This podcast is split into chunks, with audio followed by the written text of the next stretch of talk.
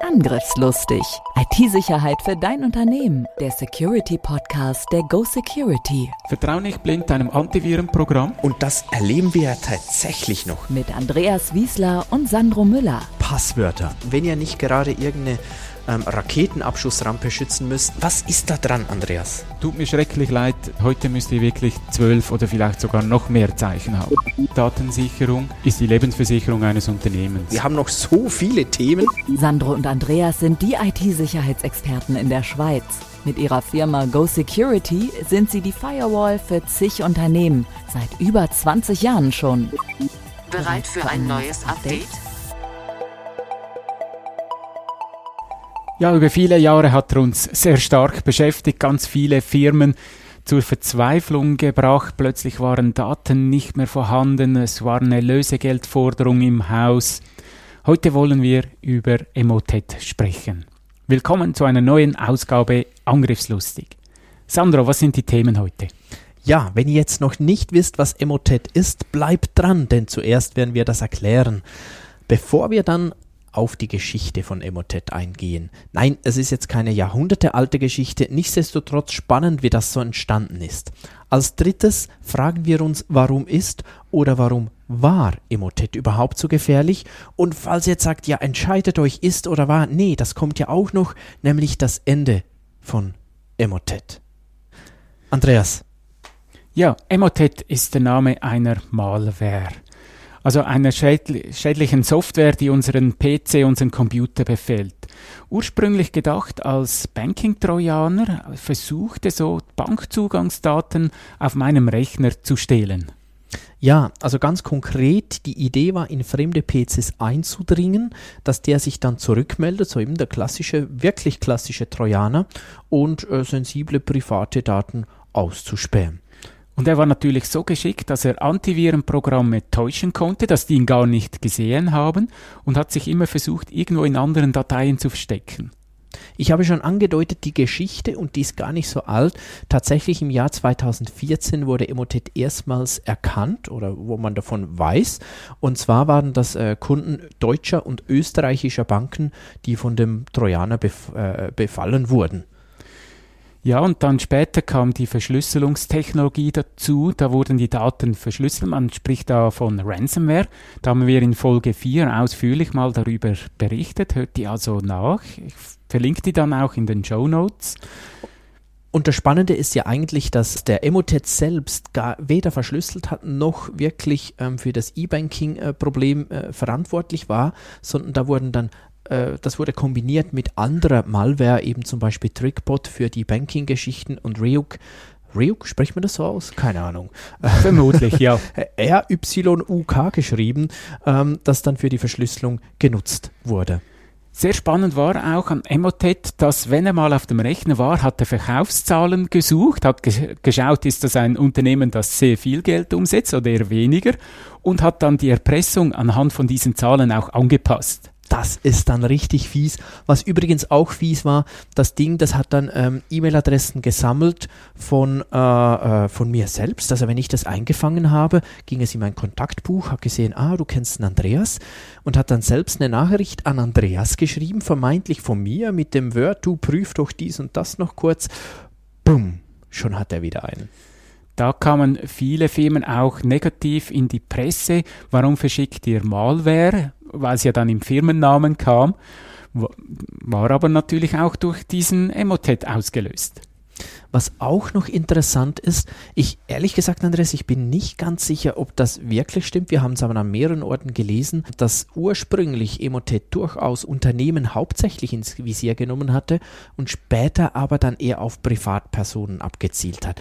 Wie auch immer, ob das jetzt ganz korrekt ist oder nicht, beide haben Schaden davon getragen. Ich habe eine Vermutung, wieso das, das so ist. Firmen haben doch dann sehr schnell viel Geld in die Finger genommen, konnten ihre Systeme auch aktualisieren, während private Personen eher zurückhaltend waren oder gar nicht daran gedacht haben. Das kann natürlich sein. Hack to go. Hack to go. Emotet ist also keine Bande, wie das häufig äh, vermutet wird, dass die Personen dahinter Emotet genannt werden. Nee, das ist nicht richtig. Emotet ist auch keine Ransomware, das ist auch nicht ganz richtig. Und auch kein E-Banking-Trojaner an sich, sondern er ist wirklich ein Malware-Framework oder wirklich ein Trojaner. Teilweise kann man ihn auch als Wurm bezeichnen, kommen wir dann noch darauf zurück. Eine spannende Frage ist ja auch, wer steckt dahinter? Wir haben ganz viele Webseiten konsultiert, geschaut, ja, finden wir das raus, aber mehr als Gerüchte haben wir nicht gefunden. Nee, also es ist tatsächlich nicht ganz klar, wer dahinter steckt. Ähm, Gerüchte zu folgen, natürlich, wer sonst Russland? die Russen sind immer die Bösen. Ähm, allgemein wird Osteuropa so als Ursprungsgegend vermutet. Ähm, tatsächlich gibt es ähm, zumindest nach, unseren, äh, nach unserem Wissensstand keine seriösen Beweise dafür. Also ist eigentlich schon verrückt, dass es dieses Ding so lange gibt und gar nicht ganz klar ist, äh, woher es kommt. Wir haben ja ganz kurz mit der Geschichte begonnen, haben da schon erwähnt, dass das jetzt äh, 2014, also heute, Stand heute sieben Jahre her ist. Während ganz am Anfang vor allem Windows im Visier war, kamen dann auch später Apple-Geräte dazu.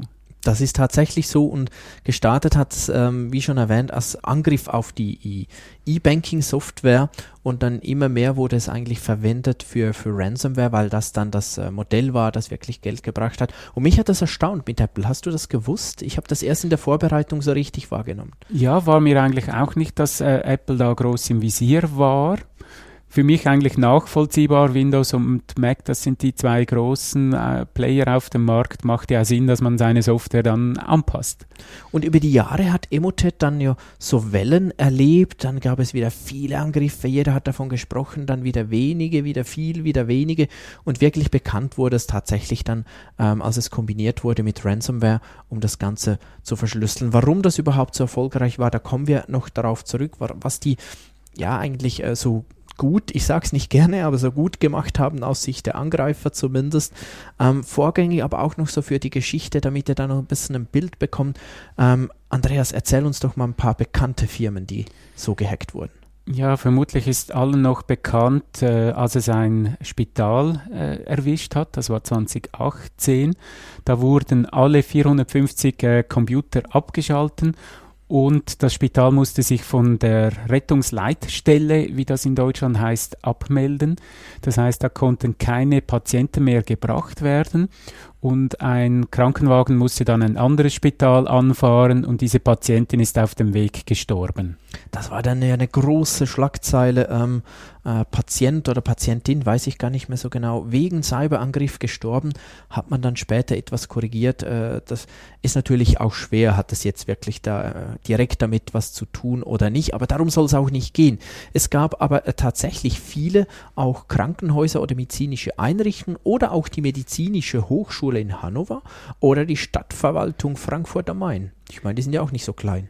Wenn wir mal in der Schweiz schauen, das Nationale Zentrum für Cybersicherheit, früher war das die Melanie, die haben äh, auch Zahlen herausgegeben und die haben zum Beispiel geschrieben, im Dezember 2020 waren es immer noch über 200.000 gemeldete Angriffe in einem Monat.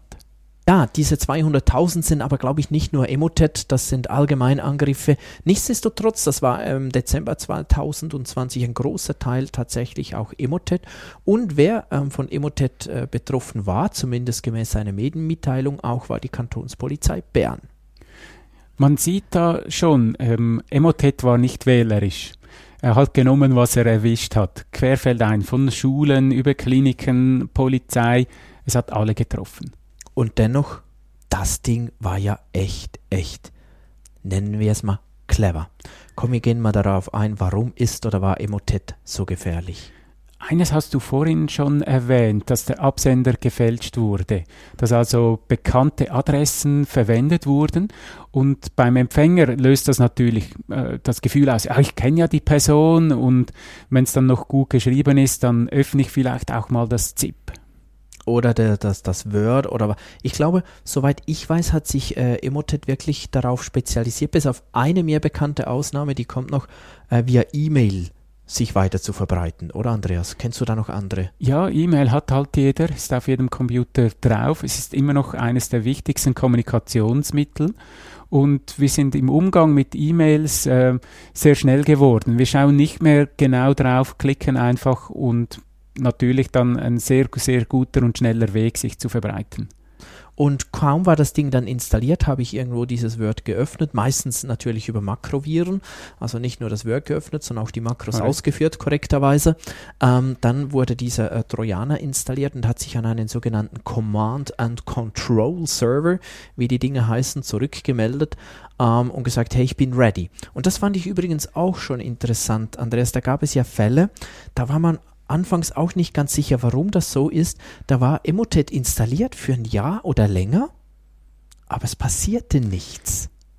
Genau, die sind ihrem Erfolg eigentlich nicht nachgekommen.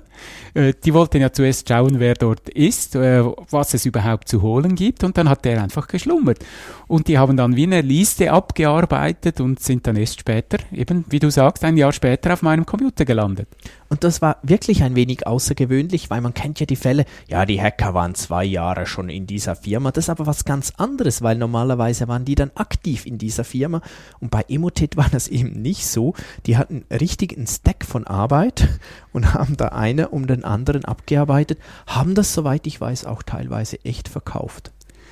Ja, andere konnten das mitnutzen, konnten dann ihre Malware darüber verteilen. Eben wie wir vorhin gesagt haben, äh, Emotet war nicht der Schädling an und für sich, der den Schaden angerichtet hat, der hat nur mal den Zugriff auf meinen Rechner ermöglicht. Und obendrauf konnte ich dann as a Service den nutzen. Und vielleicht fragt ihr euch ja, aber hallo, ich meine, zumindest die meisten, aber schon die allermeisten haben doch einen Virenschutz, auch in der Firma sollte man das doch haben. Warum konnte sich Emotet trotzdem so gut ausbreiten? Ja, das hat ganz, ganz viel auch damit zu tun, dass Emotet das wirklich perfektioniert hat, sich zu verändern. Ja, wir haben eine Zahl gefunden von G-Data, die haben gesagt, zu Stoßzeiten, als Emotet sehr aktiv war, mehrere hundert Mal am Tag. Antivirenprogramme werden vielleicht alle zwei Stunden, vielleicht sogar alle Stunde aktualisiert. Das wären 24 Mal an einem Tag. Und die haben 100 Mal neue Kleider angezogen. Das ist dann wirklich schwer überhaupt noch zu erkennen. Ja, genau. Und ähm, ab Februar 2020, also das ist ähm, äh, jetzt äh, knapp eins, ja, ungefähr eineinhalb Jahre her, da kam wieder was ganz Cooles, also Cooles aus technischer Sicht, meine ich. Aus nicht Sicht damit, der Hacker. Nicht damit ihr mich jetzt gleich verhaften lässt. Nein, ich finde das Ding äh, natürlich schrecklich. Aber aus technischer Sicht haben sie dann wieder was ganz Einfaches eigentlich integriert, nämlich sie haben begonnen, sich über WLANs weiter zu verbreiten. Warum finde ich das so clever? Ich finde es deshalb so clever, weil das macht sonst keiner. Also damit hast du irgendwie nicht gerechnet und die haben WLANs in der Nähe gesucht, Passwortlisten abgearbeitet und immer wieder Erfolg gehabt.